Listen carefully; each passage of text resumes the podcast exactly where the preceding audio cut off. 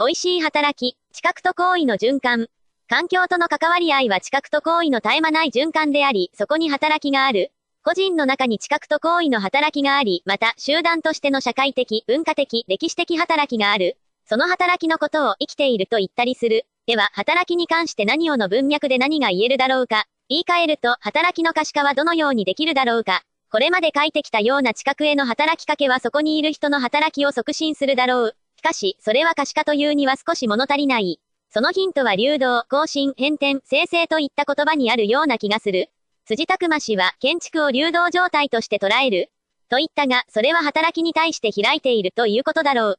流動しているのは物や人だけでなく、社会、文化、歴史といったものも働きの中にあり、私たちはその環境の中に生きている。建築が一つの完結したものとしてではなく、何らかの流れの中にあることを示せたときに、それを美味しい働きと呼べるのではないだろうか。それは建築をものとしてではなく、働きのネットワークの中に位置づけるということであり、生きていることの一つの表現であるように思う。補足。応答、漂うモダニズム、辻拓馬ほか。一言で言うとすれば、私は建築を流動状態として捉えている。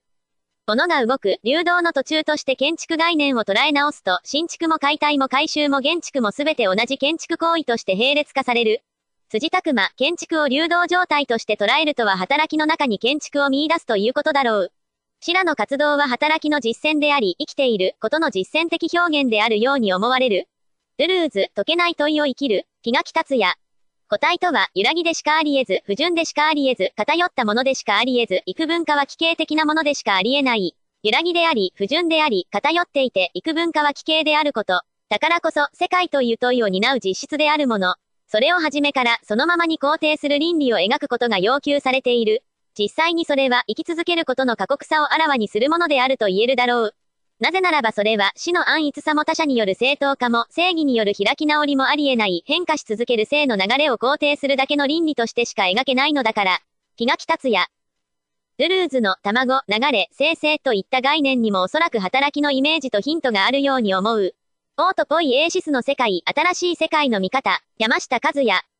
オートポイエーシス、システムは何かを算出するプロセスの連鎖、働きの平域のことであり、同様にオーガニゼーション、有機構成は算出物の物理的なネットワークではなく、算出するという働きそのもののネットワークを指す。オートポイエーシスの特徴は目で見えず、直接的に観察不能な働きを捉えようとすることにあり、それによって生きていることの原理を描こうとすることにある。